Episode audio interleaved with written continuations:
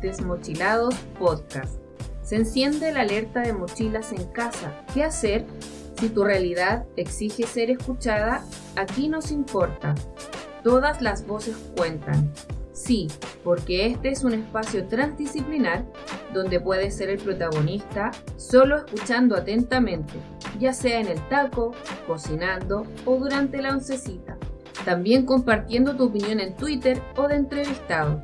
Lo más importante es tu compañía y recordar darle un seguir a cada episodio e invitar a otros a sumarse a esta gran comunidad. Aquí comienza el Club de las Malteadas.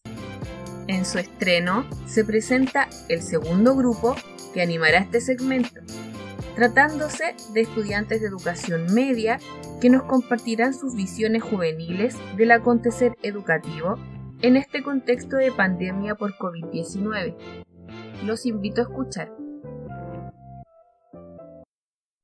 Hola, hola, queridas y queridos desmochilados. Es un gusto estar con ustedes nuevamente y en el estreno de este nuevo segmento llamado El Club de las Malteadas, el que será coanimado por estudiantes de básica y estudiantes de media. Y claro, ¿qué sería de Desmochilados sin la voz de ellos, de los protagonistas de todo el quehacer educativo? Los niños, niñas y por supuesto adolescentes. ¿Quién mejor que ellos para analizar, criticar y reflexionar frente al aprendizaje y nuestro actual y controversial sistema educativo. Antes de cerrar septiembre, tuvimos la oportunidad de conocer a las niñas de educación básica que estuvieron presentándose en el espacio de Voces de la Comunidad. Y para dar el vamos, dejo con ustedes a las estudiantes de media para que puedan conocerlas. Hola, yo soy Javiera, tengo 14 años, eh, voy en primero medio y eh, vivo en Valparaíso. Hola, yo me llamo Adani, voy en primero medio, soy de Valparaíso y tengo 14 años. Bien, chiquillas, les doy la bienvenida a este segmento. Espero que lo pasemos muy bien en lo que viene en adelante. Contarles a los auditores que Javiera y Adani son compañeras, además de ser amigas, son compañeras de curso. Y además no puedo dejar de mencionar que Adani es mi hija. Ella tuvo la inquietud junto a sus amigas eh, hacer este segmento. También tienen un grupo cercano con las niñas de básica, practican un deporte todas juntas, entonces son bienvenidas en esta iniciativa y tienen el respaldo de Desmochilados pero en el fondo esto ha nacido más que nada de ellas. Así que, como todos tienen muchas cosas que contar y tienen mucho que opinar. Vamos a partir hablando de pandemia. Niñas, cuéntenos cómo han estado en esta cuarentena. Yo he estado bastante entre aburrida, a veces estresada y es como cambio de humor muy drástico por eh, más que nada el encierro. No sé, he estado como ocupada, no puedo respirar y estoy como de arriba para abajo, tarea, estudio, eh, deporte, reunión, reunión, reunión. Qué bueno, chiquillas, que en el fondo esta actividad les va a dar otra dinámica a su rutina, pues esa es la idea, ¿cierto? En el caso de la Javi que está un poco aburrida y ojalá que se entretenga con esto, y en el caso de la Adani, ojalá que también se distraiga de las responsabilidades con las que tiene que lidiar a diario. Chiquillas, ¿pueden contarnos alguna anécdota de esta cuarentena? Aquí en mi casa tuvimos que celebrar el cumpleaños de mi hermano pequeño y para su sorpresa me tuve que disfrazar de payaso en su cumpleaños. ¿Y de quién fue esa idea? de mi mamá. ya, pero qué bien, porque así se hace entretenido un poco que los cumpleaños ya no son como antes, pues como con harto familiar y con harto movimiento, entonces hay que ingeniárselas también para que salga entretenido. A mí me pasó que mi mamá estaba limpiando, le dio como un ataque de limpieza y empezó a limpiar todo y en una empezó como a limpiar bajo la cama, así que la levantó y estábamos con nuestra gatita, pero de repente cuando terminó de limpiar y bajamos la cama, no la encontramos, estaba todo cerrado Y le digo, oye, ¿no estará bajo la cama? Y me dice, no, pero ¿cómo va a estar bajo la cama si no hay espacio? Y le digo, mamá, revisa. Y ahí estaba con cara de, ¡ah! como aplastada. Sí, estaba como pasita la pobre y como que no podía creer que parece que había estado muy apretada ahí debajo de la cama y nosotros no nos dimos cuenta.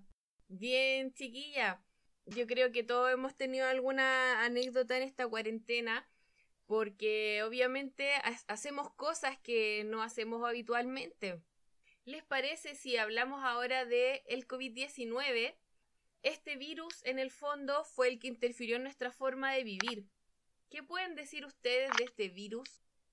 Encuentro que las noticias lo, como lo sobreestiman y eh, como que prefieren alarmar a la gente que tratar de calmarla y mantener como el orden.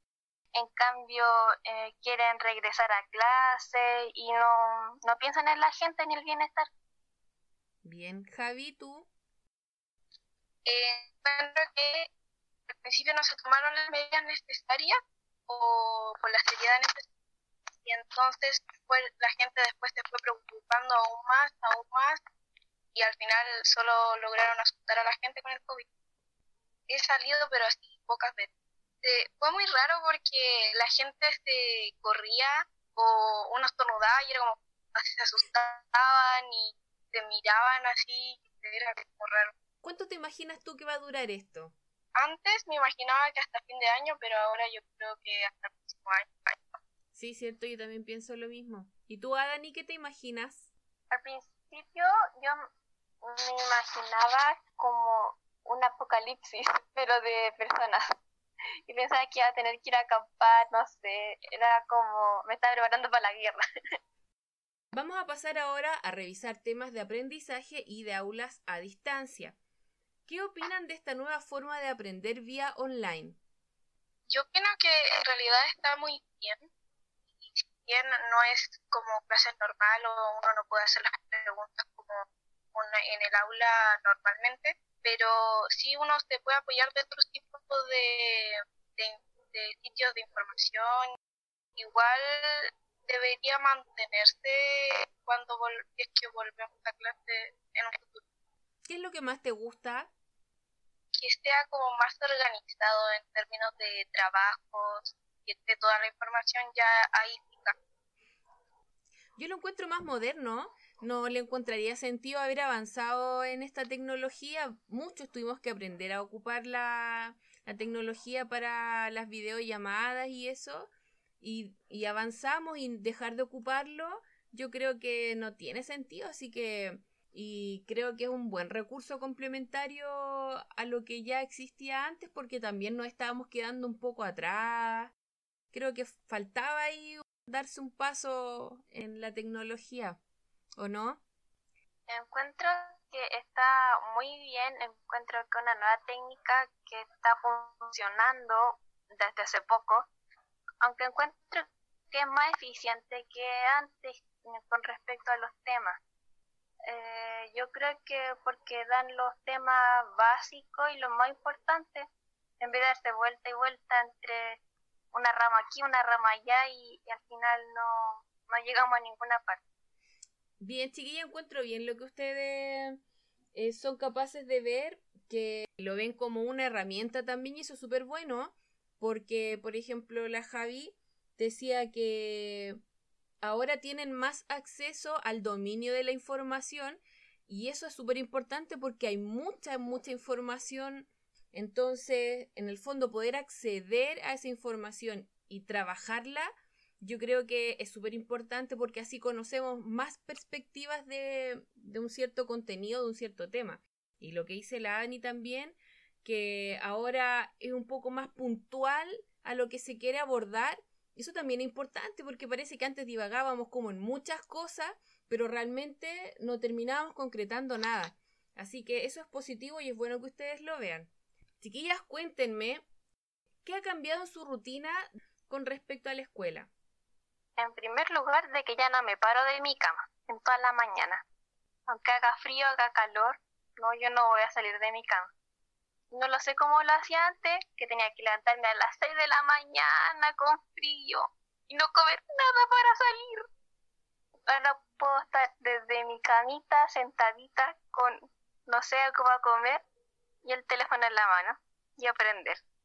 A mí me pasa lo mismo que la Dani, que yo no salgo de la cama toda la mañana y las clases a veces ni siquiera escribo en los cuadernos porque le saco screenshot de el celular a la pizarra que pone la, la profe. ¿Saben qué encuentro curioso en lo que ustedes dicen? Es que cuando hablamos la vez anterior con las niñas de básica, también decían lo mismo, que les gustaba que ahora pudieran estar en su camita en vez de andar en la calle y que en el fondo estaban cómodas, tapaditas. Y si tuvieran que elegir entre quedarse con ir a la escuela y aprender solamente en la casa vía online, ¿qué elegirían? Online. Siempre. Es lo que siempre quise, es mi sueño hecho realidad.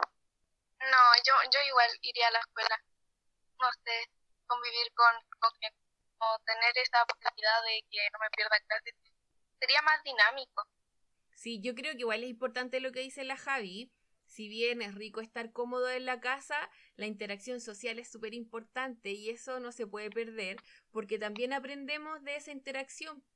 Sí, yo creo que sería bueno ahí encontrar un equilibrio entre lo que tienen ahora y, la escuela. Yo creo que las dos cosas son como polos muy extremos. Si pensamos que la escuela ya no es la misma, asignaturas también fueron cambiando, ¿qué creen ustedes de cómo deberían abarcarse los contenidos? ¿Está bien como lo están viendo? ¿Debería ser diferente? ¿Tienen alguna idea de cómo podría ser? Yo creo que está bien como lo están haciendo. O sea, en nuestro curso, bueno, en nuestro colegio, nos están pasando objetivos muy puntuales, pero también yo creo que podrían incluir un poco más de materia. Ya. Y con respecto a los cambios, por ejemplo, ¿se acuerdan como los horarios que tenían al principio del, del año?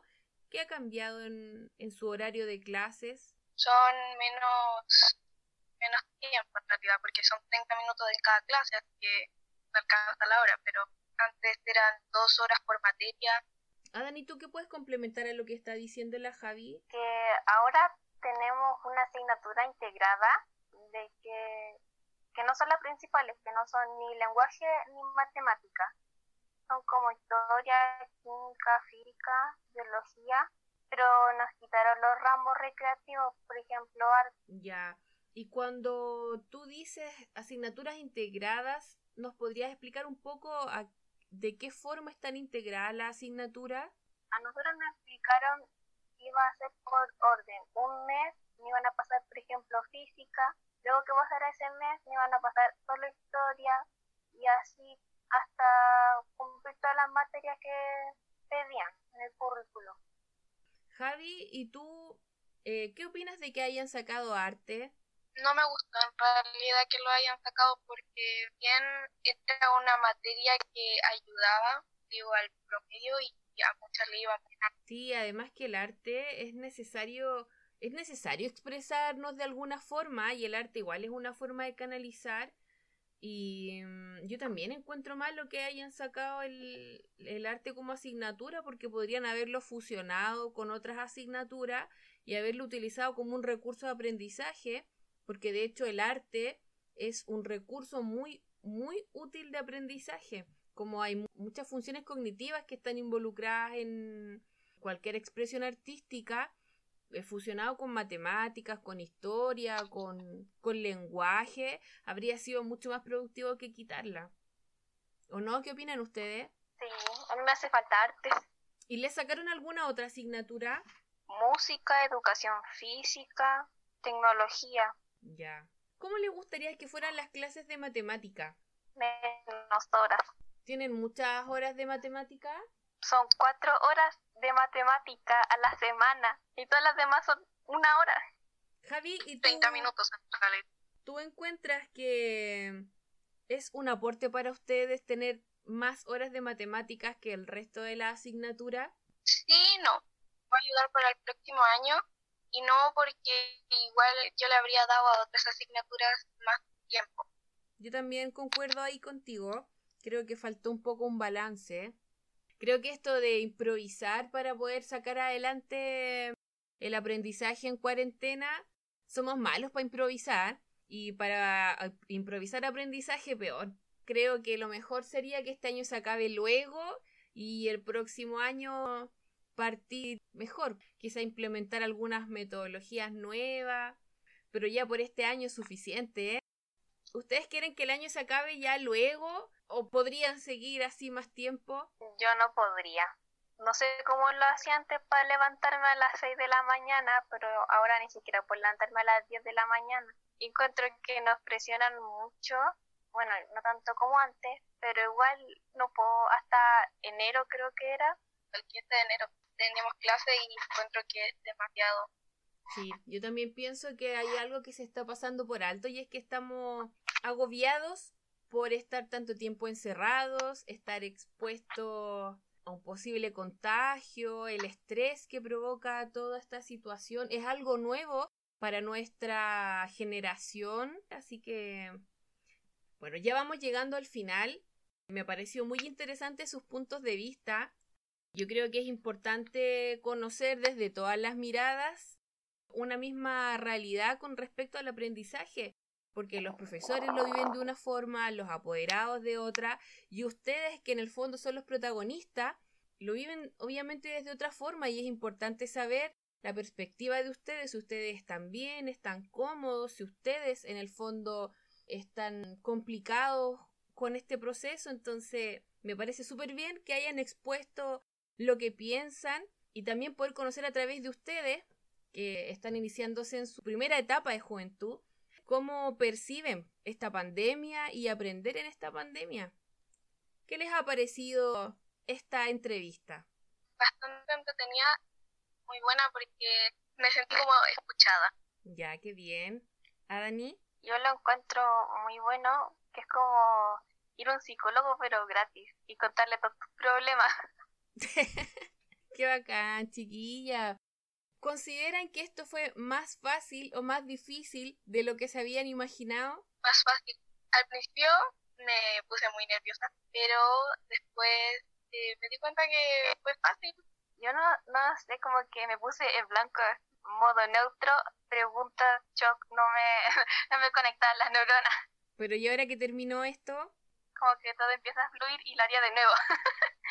Ya, pero bien, es que, ¿saben lo bueno de este proceso? Que ustedes reconozcan que son capaces de emitir una buena opinión con respecto a cualquier tema, porque en el fondo todos somos capaces de apreciar lo que nos rodea y lo que estamos viviendo, pero no estamos muy acostumbrados a comunicarlo. Yo las felicito, chiquillas.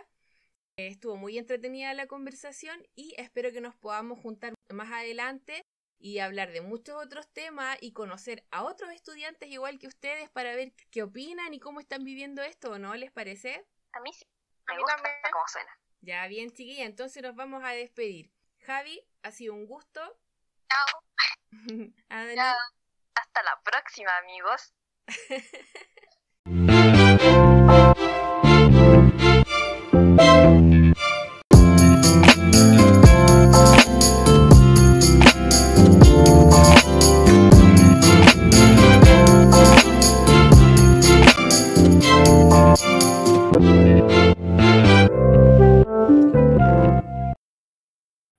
desmotilado.